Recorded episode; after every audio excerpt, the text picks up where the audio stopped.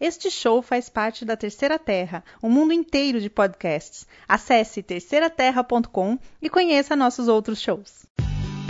Você está ouvindo Meta Papo, uma conversa com quem produz quadrinhos e literatura no Brasil. Podcast oficial de metavírus.com.br.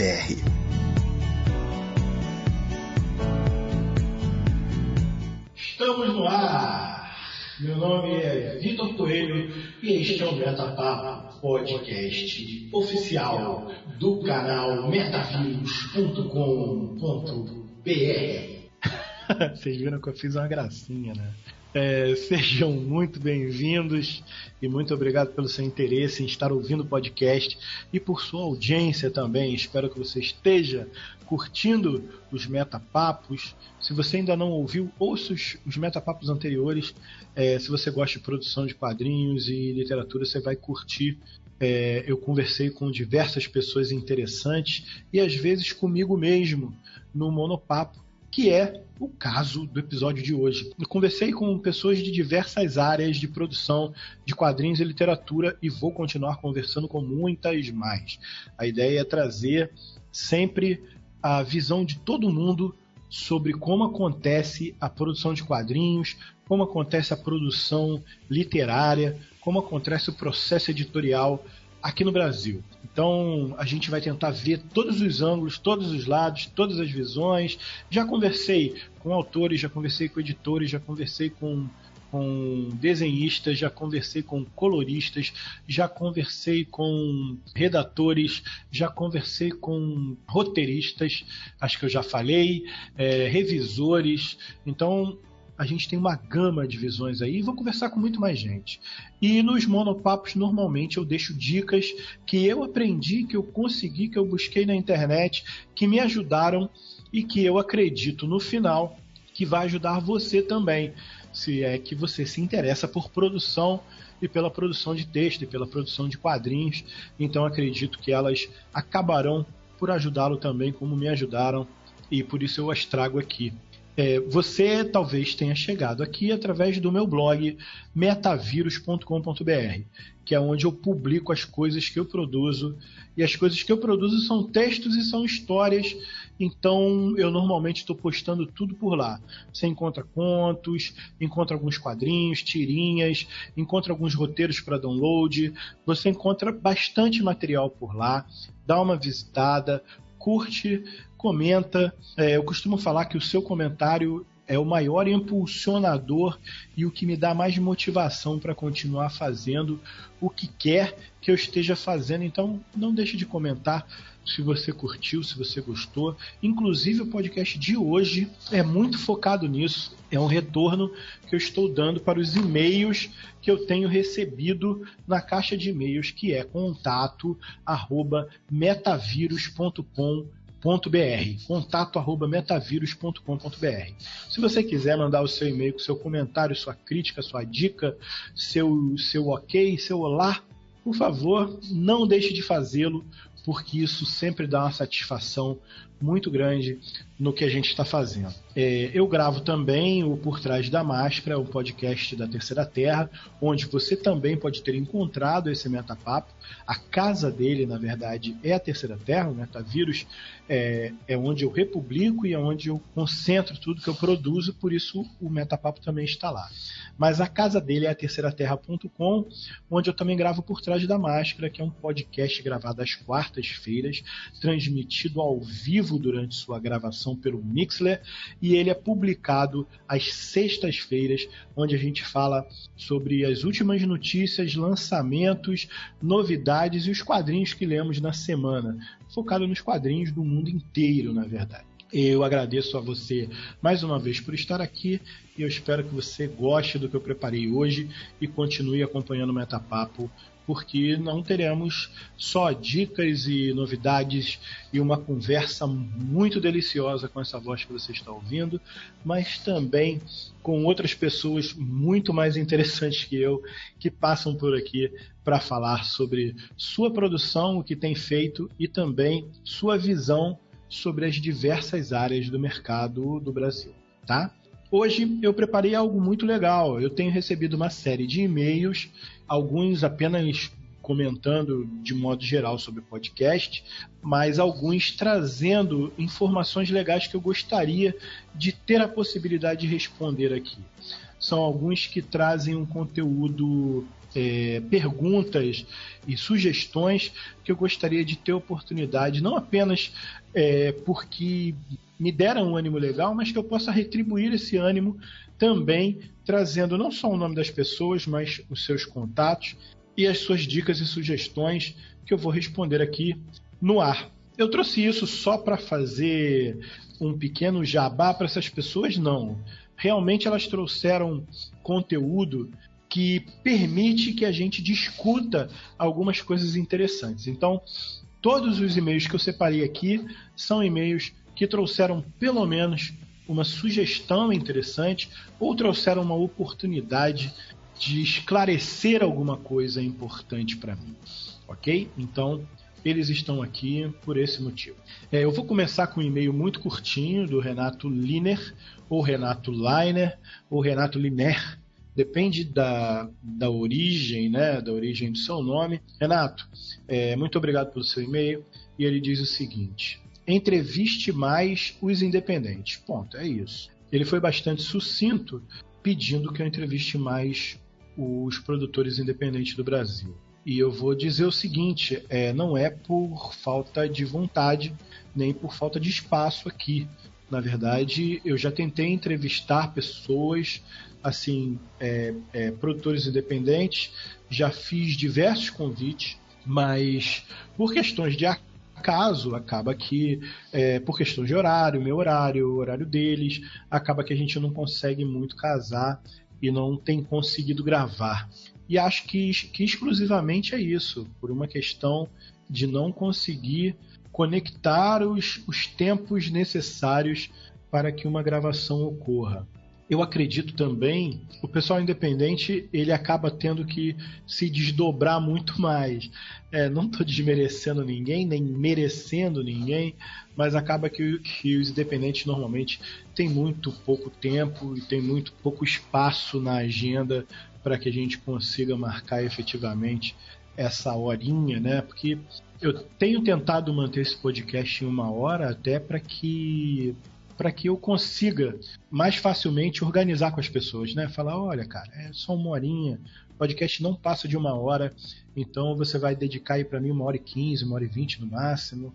A gente, eu te explico como é que é no começo, a gente faz uma introdução e tal, é, mas não passa de uma hora. Eu tenho sempre tentado manter esse podcast com uma hora de duração. E mesmo assim tem, tem sido muito difícil agendar com o pessoal dos quadrinhos independentes é também pelo fato, assim, eu tenho tentado pegar pessoal independente que produz com relevância, não qualificando o trabalho alheio. Eu não estou qualificando se o trabalho da pessoa é relevante ou não pelo que ela está fazendo ali, nem se tem qualidade ou não. A minha preocupação, na verdade, é mais mostrar as visões de cada um do que conseguir as pessoas mais relevantes do momento, tá? Mas quando eu falo em relevância, eu falo alguém que está produzindo alguma coisa que gere interesse e gere pauta para a gente conversar, entendeu? Que esteja transformando alguma coisa, que esteja produzindo alguma coisa legal. Mas isso não vai impedir da gente conversar com quem quer que seja, tá? Eu tenho não só o espaço aberto aqui, mas também o e-mail aberto para que vocês sugiram pessoas ou pessoas se sugiram. Se você ouve isso e produz quadrinho independente, ou literatura independente, o espaço aqui também é seu. Por favor, entre em contato e a gente vai a gente vai marcar um horário, vai conseguir marcar essa horinha para a gente conversar. Mas eu tenho algumas pessoas agendadas já, algumas a gente desmarcou por, por, horário deles, outras desmarcou por questão de meus horários, mas eu tenho algumas pessoas agendadas para conversar e são produtores independentes. É o tipo de pessoal que rala no FIC para vender os seus quadrinhos e a gente vai falar um pouco. Inclusive, uma das pautas que já está separada é a pauta sobre a produção para eventos, né? E como os, os eventos fomentam esse mercado de quadrinhos do Brasil. Então, Renato, obrigado pela sua dica, tá? Eu não, eu não, não existe motivo nenhum para que os independentes não estejam aqui, mas há o espaço para eles e há alguns marcados. Espero que eu consiga trazê-los o mais breve possível. Eu tenho o segundo, o segundo e-mail é do Hélio Fortes e ele diz o seguinte: Olá, Vitor. Obrigado pelo podcast. Tenho acompanhado desde o episódio com o Márcio Fiorito e voltei para ouvir os anteriores. Muitos podcasts falam sobre quadrinhos, mas o seu foi o primeiro sobre produção nacional que encontrei, e isso é algo que precisamos ter por aqui. Estou adorando as entrevistas e a possibilidade de conhecer os bastidores de diversos serviços que passam batidos por nós, como a tradução, por exemplo. Gostaria que entrevistasse um diagramador e capista ou qualquer outro profissional da arte editorial.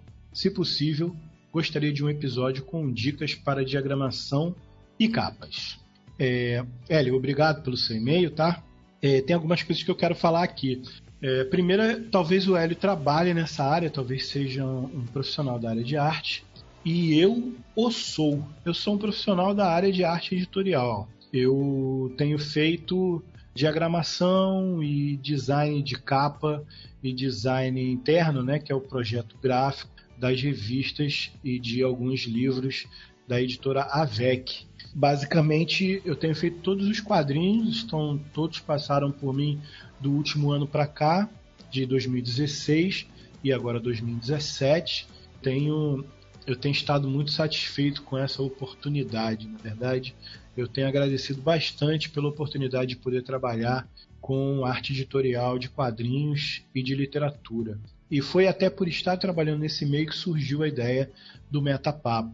Hélio, eu cheguei a pensar sobre um podcast, sobre um episódio com dica de diagramação e design, etc. Mas é realmente assim, eu não consegui visualizar esse podcast acontecendo de uma forma tão sem imagem.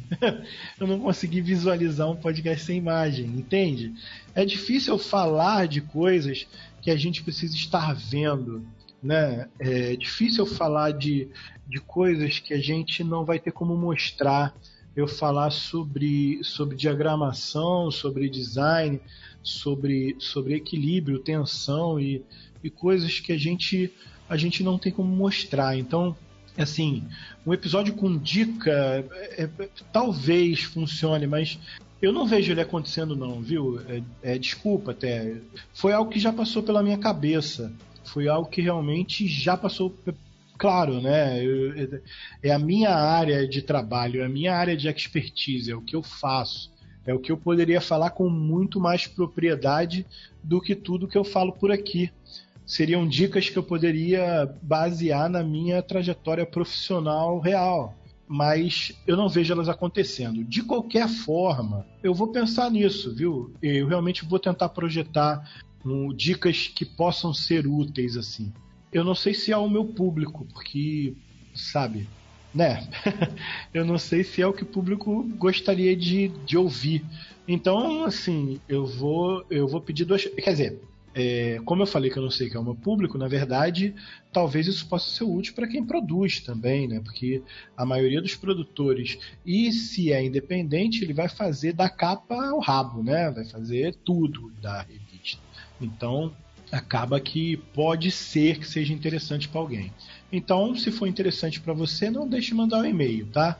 E aí a gente vai saber, ou eu vou saber, que é algo que você também gostaria de ouvir assim como Hélio Forte. Eu, eu não vejo muito futuro nisso, mas eu posso tentar, tá? E sobre convidar um diagramador e capista, eu já, eu já entrei em contato com alguns tá? É, capistas para a gente poder falar aqui. Diagramador também, eu estou tentando entrevistar uma diagramadora de livros, nesse caso, né? mais focada nos livros, mas que possa falar de revista. E eu vou tentar chamar um amigo, vou até dar o nome desse, que é o, que é o Davidson Manes. e ele está trabalhando com letrerização, né, trabalhando com lettering profissional e de repente ele pode dar uma palavra com a gente sobre, sobre esse mercado e esse assunto, sobre como as coisas acontecem para o letterer, né, o cara que vai colocar efetivamente a voz nos balões dos quadrinhos. Hélio, também fiquei feliz que você gostou das entrevistas e realmente a possibilidade de conhecer os bastidores de diversos serviços, como você falou, serviços que passam batidos para as pessoas, eu acho que esse é o grande é o grande salto aqui do Metapapo, acho que é o grande barato do Metapapo é a gente poder ver todos os ângulos dessa produção aí. Já falei isso algumas vezes, estou repetindo, mas é exatamente isso. A chance de poder mostrar isso para todo mundo é bem legal, é bem legal. Eu tenho mais três e-mails aqui, que eu gostaria de lê-los. Um deles é do Luziel S.O. Ele assinou assim, Luciel, Luziel S.O. Boa noite. Boa noite. Me chamo Luziel e acabei de ouvir o podcast com 12 dicas para quadrinistas iniciantes. É o podcast que eu gravei com as dicas tiradas lá do Luciano Salles, do, do Dimensão Limbo. Já gostei e já vou acompanhar. Obrigado. Eu espero mesmo que você acompanhe por aqui. É mesmo muito difícil dar preço em trabalho novo. Eu mesmo não tenho muita experiência e acabo tendo dificuldade se concorrer com gente mais. Eu tô. É, o e-mail dele veio, veio um pouco truncado, então eu, eu tô lendo e tentando tentando dar uma corrigida aqui que faltaram algumas letras. Acho que ele digitou do celular, tem algumas coisas muito muito trepadas aqui. Ele está comentando sobre uma das dicas que eu falei, que é até bastante controversa, que era sobre não trabalhe de graça, nunca trabalhe de graça. Então, acho que é sobre isso que ele está falando. Que eu falei que, assim, nunca trabalhe de graça se você você às vezes trabalha de graça por exposição. Todo profissional faz isso e às vezes você pode fazer isso também, desde que você tenha bom senso e que você saiba o que está fazendo, né? E ele fala o seguinte: é mesmo muito difícil dar preço, dar preço em trabalho novo. Eu mesmo não tenho muita experiência e acabo tendo dificuldade se concorrer com gente com mais tempo de mercado e experiência. Você acharia ruim se aceitasse alguns trabalhos de graça para pegar experiência? E no fim ele bota assim: sugestão podcast sobre como dar preço em seu trabalho de acordo com sua experiência. Ok, pelo que eu entendi, o Luziel é um artista novato, né? Ele parece estar começando no mercado. E ele, e ele sente muita dificuldade assim em dar preço no seu trabalho, em precificar o seu trabalho e também precificar sabendo que vai concorrer com gente mais experiente e como isso vai funcionar na cabeça do cliente. Eu tenho uma notícia para você, Luziel. Isso acontece com todo mundo o tempo todo, até com quem já tem muito tempo de mercado. Tem gente que fecha uma tabela de preços e trabalha em cima dela e pronto, porque isso dá a ele uma certa segurança. E eu vou te falar uma coisa: o comparativo nem sempre funciona existe mercado para todo mundo, de todos os preços e de todas as experiências. E eu não falo isso exclusivamente do mercado de quadrinhos. Eu já comentei outras vezes que eu trabalho com marketing, eu trabalho para clientes pequenos e negócios locais. Basicamente, esse é meu público-alvo. Acaba que o meu preço não é o preço de uma agência grande. Então, a agência grande, às vezes, tem muito menos experiência que eu. Eu tenho na área de marketing eu tenho 15 anos de experiência só como diretor e tenho quase 20 de experiência em geral. Mas é claro que aí eu passei pela área de criação, pela área de redação e pela área de marketing em si. Eu trabalhei como diretor de arte e eu me formei em marketing já, já trabalhando como diretor de arte. Então, assim, apesar de ter muita experiência, eu tenho às vezes um preço menor do que uma agência grande porque eu me foquei num mercado diferente. Esse valor, essa questão de preço, não é exatamente é, um ponto fixo e crucial entre ter experiência ou não. É você definir que tipo de, de público você vai pegar e como você pretende se precificar e se remunerar. Eu tenho algumas dicas e eu falo já já essas dicas para você tá? Porque você faz uma pergunta aqui. Você acha, acharia ruim se aceitasse? Eu acho que você está perguntando o que, que eu acho de você aceitar trabalho de graça para pegar experiência, certo? eu vou começar falando que isso é uma opinião muito pessoal. Algumas pessoas vão discordar diametralmente de mim, se é que diametralmente cabe aqui. Ela vai, ela vai numa, no oposto. Ela vai no oposto do que eu vou falar para você. E assim, eu não acho nada demais tá? Você fazer trabalho de graça para pegar experiência. Não acho nada demais.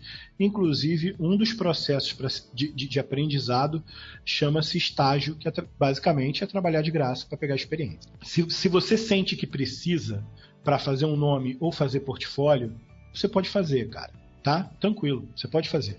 O que você precisa ter cuidado é que existem pessoas que elas vão oferecer isso para você como se isso fosse a, a grande vantagem de trabalhar para elas. Tá? Trabalha para mim para você fazer portfólio, porque meus clientes todos vão ver o seu trabalho e eu vou divulgar, eu vou falar sobre você e quem perguntar eu vou falar que foi você que fez. Primeiro, ele dificilmente vai falar que foi você que fez porque ele vai estar concentrado em outras coisas completas. Ele não vai vender o seu trabalho porque ele vai, vai estar concentrado em vender o trabalho dele tá? Então, assim, não se foca nisso. Você pode trabalhar de graça se você acredita que precisa e deve. Não é porque vai conseguir com que o cara exponha você e tal.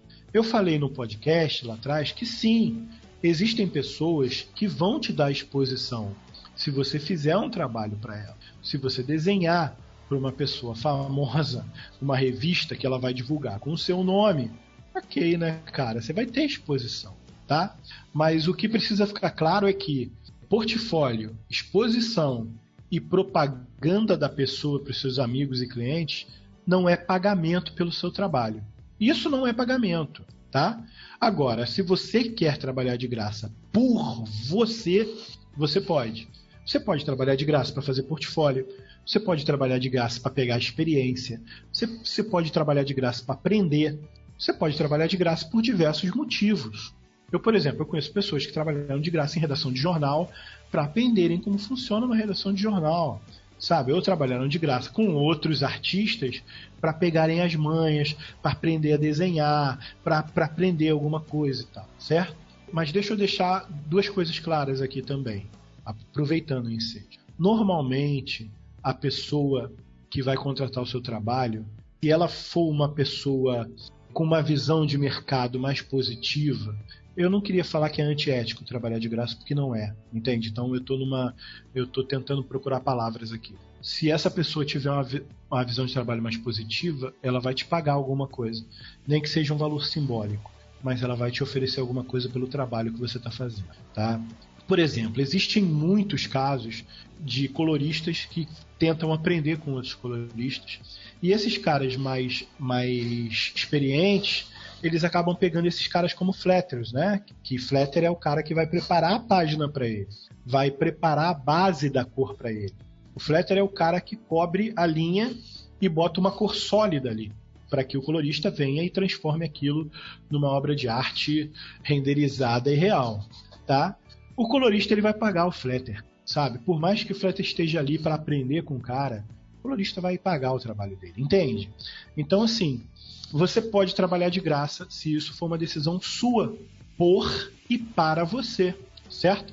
E eu costumo falar que é o seguinte: se a pessoa que vai receber o trabalho vai ganhar dinheiro com o seu trabalho, então ela precisa te pagar, cara, sabe? Ela precisa te pagar, seja com dinheiro, ou seja, com uma participação dos lucros que ela vai ter eventualmente em algum momento, certo? Então, assim, o ponto mais importante aqui é você. É você que decide. Então, se eu acharia ruim, eu não, mas a minha opinião não importa aqui. O que importa é o que você quer fazer e o que você acha que precisa fazer. É antiético você trabalhar de graça para pegar experiência, portfólio? Não, não é. Pode fazer, cara, se você quiser. Só fica ligado para não cair no conto dos outros, entende? É isso. Basicamente é isso, tá? E eu queria deixar uma dica para você. Existem alguns aplicativos na internet, se você procurar aí, eu vou até dar uma procurada aqui, ó. É, precificar trabalho freelancer. Sabe? E você vai achar algumas calculadoras freelancer, trabalho freelancer, quanto cobrar. A calculadora ela faz o seguinte: ela pergunta é, quanto você quer ganhar por mês e quantas horas por dia você pretende trabalhar. É claro que isso não funciona na questão de página, mas você pode trocar as horas pela quantidade de páginas que você consegue produzir no mês. Então você imagina assim: eu sou um profissional iniciante, eu vou ganhar X por mês, porque é o que eu acho que um iniciante deveria ganhar. Tá? Eu vou fazer. Se eu, eu acho que eu consigo produzir três ilustrações por dia, isso dá 3 vezes 22. 3 vezes 2, 6, 60, 66 ilustrações. Eu sou horrível de matemática, então eu vou chutar umas 60 ilustrações. E aí você vai pegar o seu valor, dividir pelas 60 ilustrações, para poder encontrar o valor que você ganharia, deveria cobrar em cada uma, certo? Pode ser que você não faça as 60, mas você tem o valor médio de quanto deveria cobrar em cada ilustração para poder tirar aquele salário no momento em que você estiver cheio de trabalho. E possivelmente você vai ter mais do que a quantidade de, de tempo que você tem para fazer. É, obviamente, o universo trabalha para isso. Então, vai chegar um momento em que você ou vai ter que cobrar mais e aí acaba re reduzindo a demanda, ou você cobra menos, aumenta a demanda e aí é uma questão de decidir para onde você vai, tá? sobre a sua sugestão, um podcast sobre como dar preço em seu trabalho pela experiência. Eu acho sensacional. Eu só não sei se alguém vai topar isso aí, porque é um assunto delicadíssimo. Então, assim, eu acho sensacional, de verdade. Mas eu não sei se alguém vai topar. Eu tentei, por exemplo, conseguir alguém para falar sobre precificar as capas no mercado nacional. Mas é difícil, viu? É, é, um assunto muito delicado, muito delicado. Principalmente quando mexe dinheiro, preço. Mas eu achei incrível, Luziel. Então, muito obrigado pelo seu e-mail, muito obrigado pelas palavras, pelos elogios, obrigado por ter gostado. Espero que você esteja acompanhando, cara, porque aí você vai ouvir sua resposta e seu e-mail aqui. E aí, você pode seguir a dica também que o próprio Luciano Salles deixou nesse, nessas 12 dicas, que é, se você tem dúvida, fala com um cara mais experiente ele vai te dar um preço, ele vai te ajudar, ele vai te dar umas dicas, cara. Fica tranquilo. É, o pessoal dos quadrinhos é uma galera muito legal. Cara, quando você vai no FIC, aquele, cara, aquele ambiente do pessoal, cara, é um ambiente incrível, é um ambiente sensacional. É um ambiente como poucos você vai ver aí no mundo. O pessoal é incrível. O pessoal que faz quadrinho é gente finíssima. Então, conversa com eles, tenho certeza que alguém mais experiente vai acabar te ajudando aí, ok? E aproveitando a dica dos, a dica dos, do, dos quadrinhos, foi um que rendeu dois e-mails aqui. Como eu falei, esses e-mails são os que eu separei que eu acho que tem algum assunto que me permita desenvolver. Tiveram outros e-mails e eu agradeço a todo mundo, respondi a todos eles, tá? E se você tiver algum e-mail para mandar, não deixe de mandar para contato@metavírus.com.br. O Felipe Henrique, ele disse o seguinte: "Eu queria dar uma dica. Você disse para não esperar reconhecimento de quem está no mercado, mas ter um padrinho é sempre bom. Eles ajudam nos contatos, nas entradas e acabam deixando algo escapar para você. Essa seria a dica 13. o Felipe deu a dica 13 da lista do Luciano Salles. Ele botou a dica 13 que é o seguinte: ter um padrinho é sempre bom. É sim, cara, é sim. Mas não tente ter um padrinho achando que ele vai te dar te dar as coisas de mão beijada. Como eu falei agora, agora mesmo, pessoal dos quadrinhos é gente finíssima, gente que vai te ajudar de verdade, se puder, vai conversar contigo, vai te dar as dicas, os caminhos, vai, pô, vocês começam a produzir coisas juntos, conversam e tal. É um pessoal muito legal. Mas ninguém vai te dar as coisas de mão beijada porque ele sabe o sacrifício que ele teve para conseguir produzir o material dele e chegar ali, né? Assim, ter um padrinho é legal. O que ele fala de padrinho, não sei se todo mundo entendeu, me parece muito claro, muito óbvio, mas talvez alguém não tenha entendido. Que ele fala de padrinho é ter uma pessoa mais experiente, um cara que já está no mercado, que esteja te apadrinhando, ou seja, te esteja te tutorando, seja um cara que você pode confiar, pode contar. Eu até não sei se o Felipe Henrique tentou fazer dar uma debochada aqui falando que tem gente que só conseguiu porque tem padrinho forte, costa quente, etc. Eu espero que não, porque na verdade no e-mail dele não parece, tá? E se foi, eu vou até ignorar, eu vou, eu vou seguir pelo outro caminho, que é o seguinte: você ter alguém mais experiente e preparado no mercado, pode ser mesmo uma grande vantagem para você. Primeiro, porque ele pode te ajudar a encontrar os caminhos, porque ele já passou ali. Então, ele tem experiência para te indicar os caminhos certos. Eu vejo muito isso porque a minha trajetória nos quadrinhos foi a seguinte: eu sempre gostei de escrever, sempre foi meu sonho de vida viver do que eu escrevo, certo? Tanto que eu acabei indo da arte para redação no, na agência publicitária, fui da arte para redação e na redação eu acabei me encontrando. Escrever sempre, sempre foi meu sonho, mas para entrar nos quadrinhos eu acabei tentando entrar como colorista, aprender a colorir. Cara, nessa área de cor você sempre encontra o mundo Sith, sabe qual é? Tem sempre o mestre e o seu pupilo. Basicamente sempre tem. Dif diferentemente dos desenhistas, os desenhistas normalmente eles trabalham muito sozinho e eles ajudam sim as pessoas. Mas com os coloristas tem muito disso, é o mestre e seu pupilo. Você sempre encontra o cara e o seu pupilo. O colorista é o colorista e seu flatter.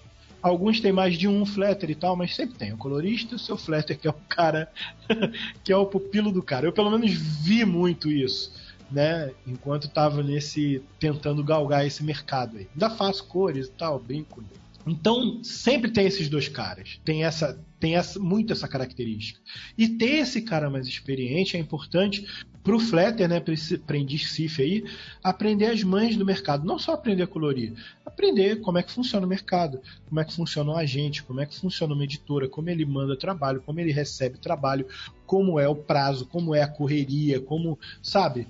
Então, ele vai aprendendo as mães. E ter alguém assim é importante porque te dá o caminho, né, cara? E não só te dá isso, te dá as dicas certas, critica o seu trabalho, sempre focado no seu crescimento, porque nem, nem toda crítica é produtiva.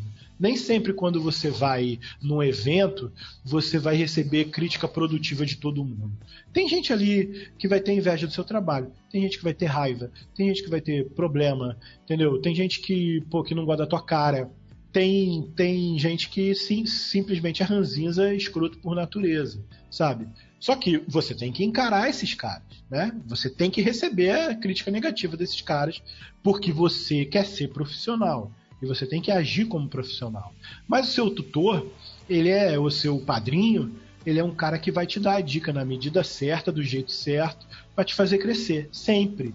Entende? Então é mais uma importância dele. Enquanto lá do outro lado você recebe crítica e porrada e você tem que aprender o que que vale para você ou não, praticamente tudo que seu padrinho dizer, disser é uma crítica construtiva para você, é algo que você precisa aprender.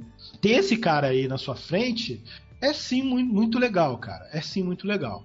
É, se ele deixa escapar alguma coisa para você, eu não sei, sabe? Mas pela lógica, pela lógica, se ele não tem mais como fazer trabalho, ele vai ter que indicar alguém. E se você estiver pronto, ele vai indicar você.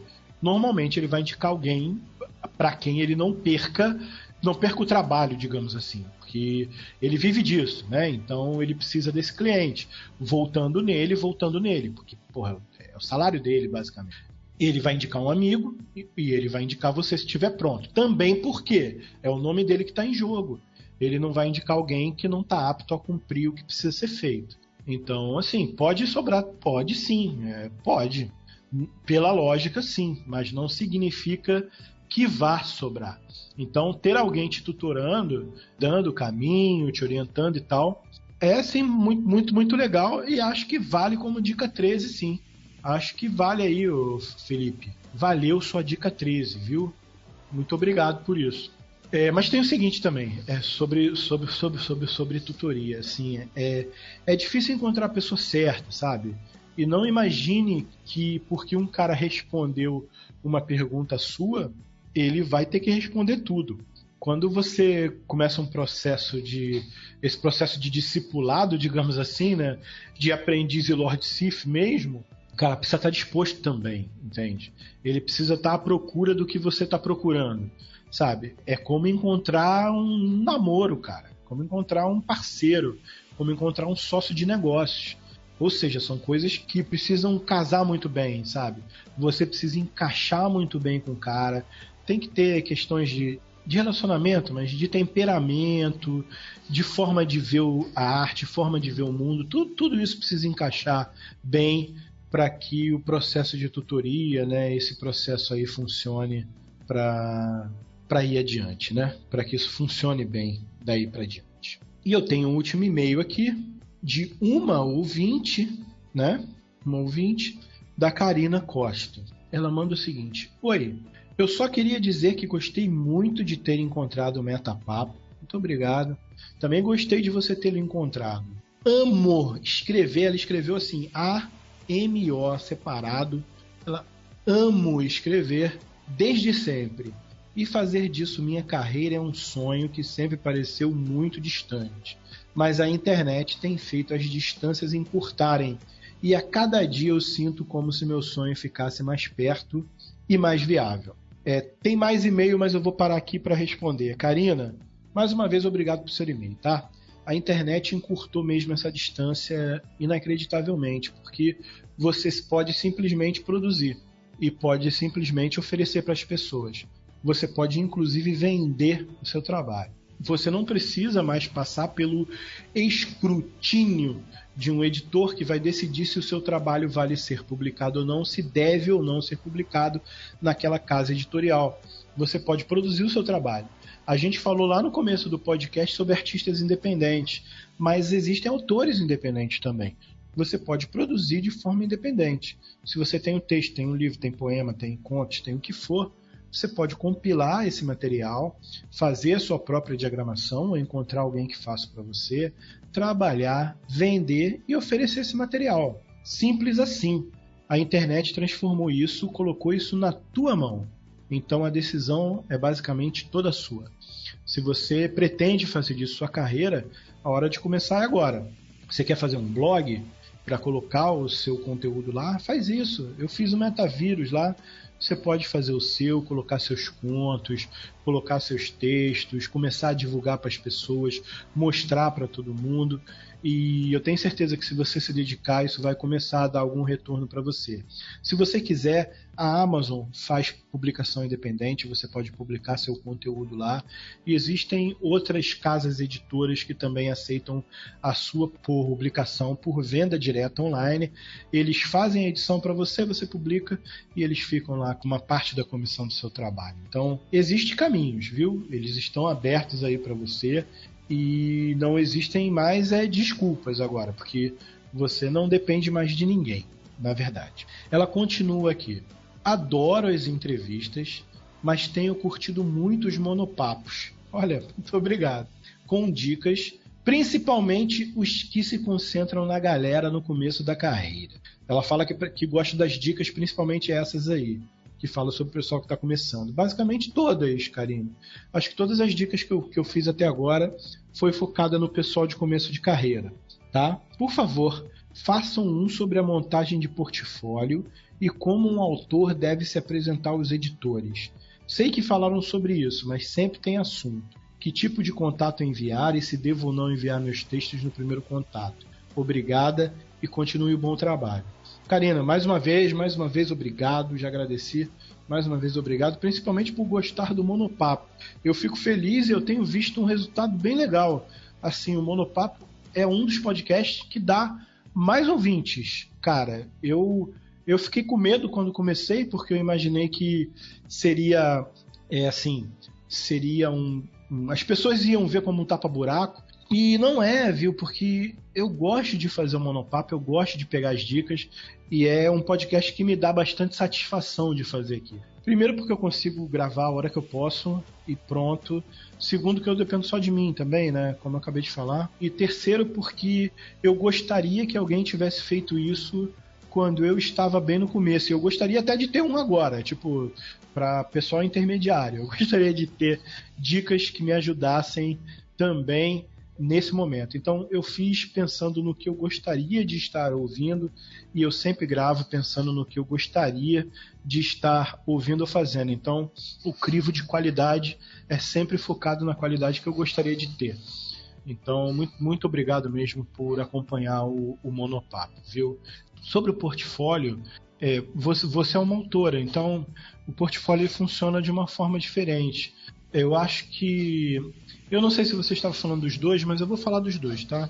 Como autor, eu acho que o que, o que conta para você é você ter bastante conteúdo e ter, e ter bastante seguidores desses conteúdos.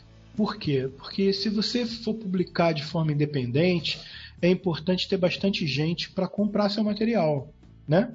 É importante ter bastante gente que gosta do que você escreve e que compre o seu material. E se você for chegar em alguma casa publicadora, em alguma editora, vai acabar que essa quantidade de seguidores e as pessoas para quem você vende vai contar muito a seu favor, porque a editora vai ver isso como como um potencial de venda. E isso conta sempre, porque a editora é uma empresa que precisa lucrar. Ponto final. A parte mais difícil, eu acho, para o pessoal que está começando, para quem está montando portfólio. É, é, porque não cabe muito portfólio aqui na questão do autor, entendeu? Porque eu estou vendo portfólio como um material que você leva para mostrar para alguém, olha o que eu produzo, olha isso que eu produzo, né? Então eu acho que para o autor o que vale mais não é nem o portfólio, mas é os seus textos, sim, qualidade dos seus textos e tal, mas é a comunidade ao seu redor, as pessoas que te seguem, as pessoas que gostam do que você escreve e as pessoas que comprariam o que você escreve. Porque é isso que vai te permitir viver de escrever em algum momento, eu acho.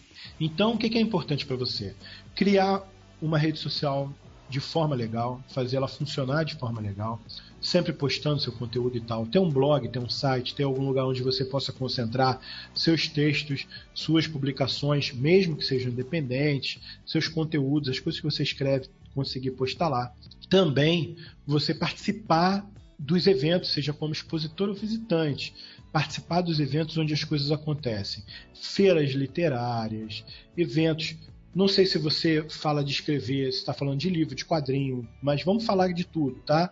Feiras de quadrinhos, eventos onde tem pessoal que produz quadrinhos, fazer contato com eles, estar ali no meio, sabe, mostrar o seu trabalho, divulgar, é, conversar, vender seu trabalho também nessas exposições, nas feiras, nos, nos eventos, botar um standzinho, a sua mesinha e tal, vender o seu material, dar a sua cara, né, mostrar a sua cara, mostrar seu rosto, mostrar quem você é para você aparecer bastante, as pessoas lembrarem de você. Agora, sobre o portfólio de artistas, eu acho assim, acho uma ideia inacreditável também.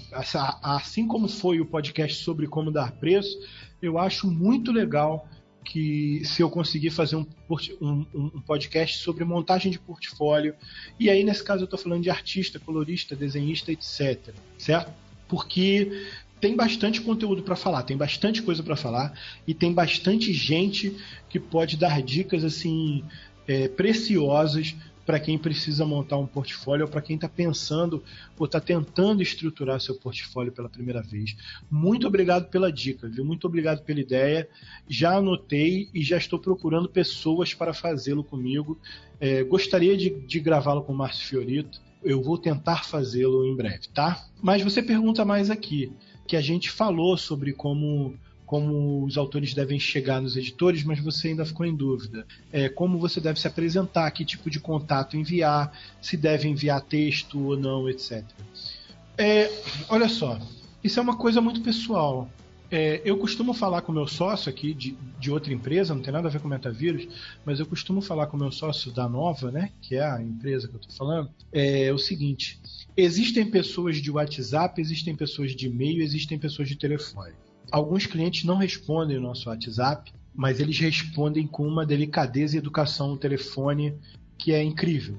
Algumas pessoas respondem e-mail em, em segundos e existem pessoas que levam dias para responder o e-mail, mas respondem o WhatsApp na hora.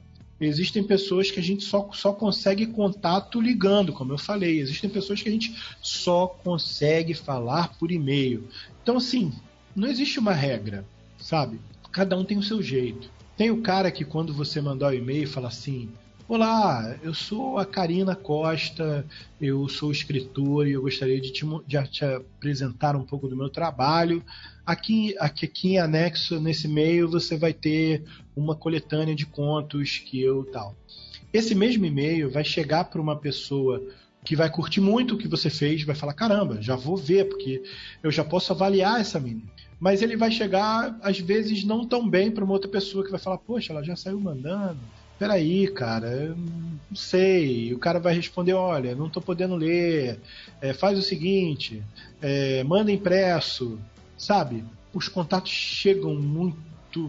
É muito difícil prever a reação de alguém. Da mesma forma, você pode mandar um e-mail muito padrão, falando assim: Oi, Fulano de Tal, eu sou a Karina Costa, eu sou escritor e eu gostaria de uma oportunidade de apresentar o meu trabalho, como eu devo fazê-lo?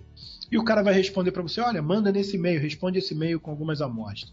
Olha, manda para o endereço tal um material impresso que eu, que eu vou dar uma olhada. Como também o cara pode nem te responder assim, existem editoras que estão abertas a receber seu material e eles te oferecem as regras para fazê-lo dá uma procurada. Eu tive um. Eu fiz um podcast aqui com o Pedro, o Pedro Nogueira, que era o autor de Primeira Viagem, entendeu? Ele tinha acabado de publicar um conto e eu trouxe ele aqui para ele falar um pouco da experiência dele. Uma parte da experiência dele foi falar que ele fez bastante pesquisa e isso é importantíssimo para você, pesquisar para onde você vai mandar o texto.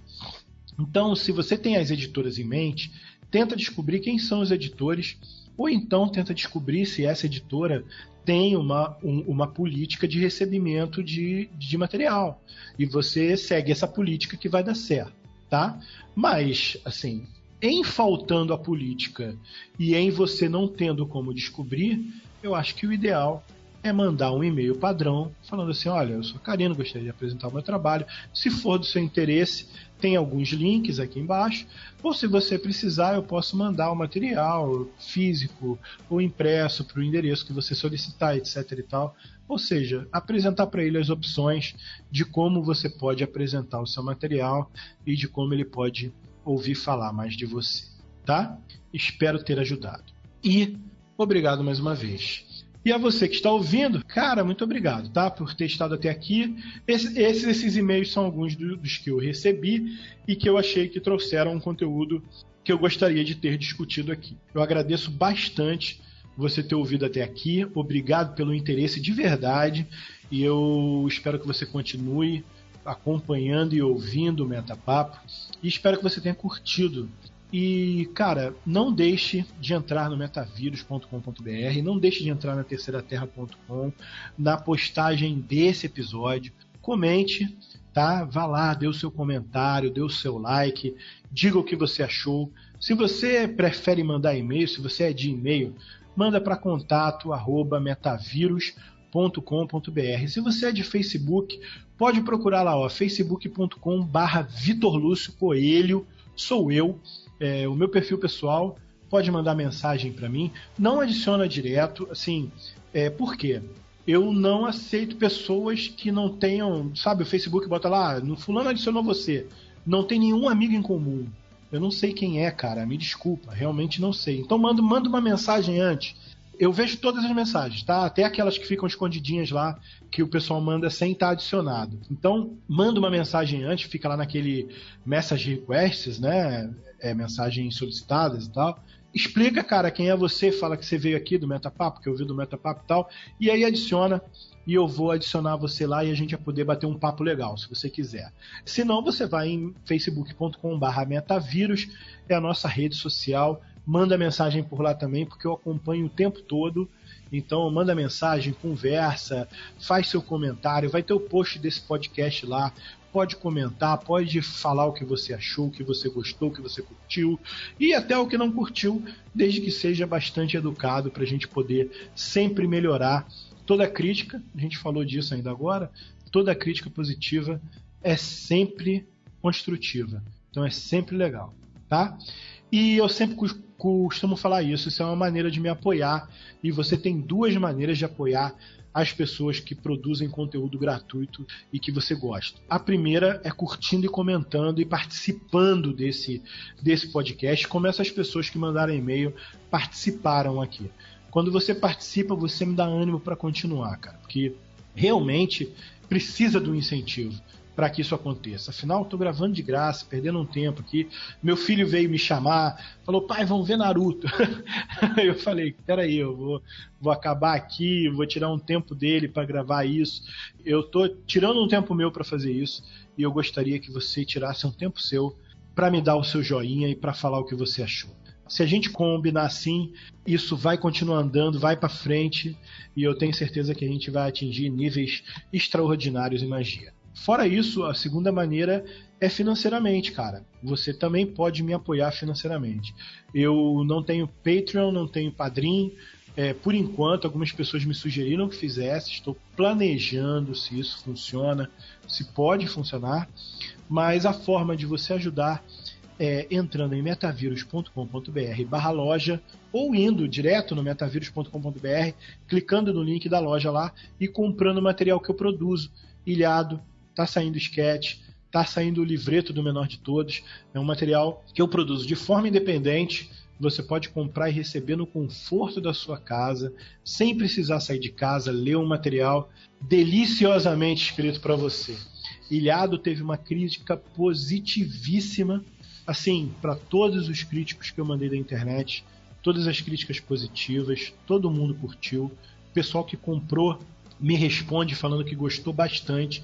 Teve gente que. Eu tenho ilhado 1 e 2, tá? Impressos. Teve gente que comprou o ilhado 1, soube que eu estava no evento aqui no Rio, foi lá buscar o ilhado 2 para poder continuar a ler a história. Todo mundo que comprou um acabou comprando dois na internet também, ou pelo menos acredito que sim, porque as vendas foram bastante expressivas. Ilhado 1 esgotou no FIC de 2015. Eu fiz uma nova impressão, eu fiz a impressão do 2. O Ilhado 1 esgotou de novo e a primeira impressão do Ilhado 2 esgotou no evento Geek and Game Rio Festival que eu fui aqui no Rio de Janeiro. Então a aceitação está sendo muito legal, está vendendo muito bem. E se você entrar e comprar, eu sei que você vai gostar, cara. Você vai curtir.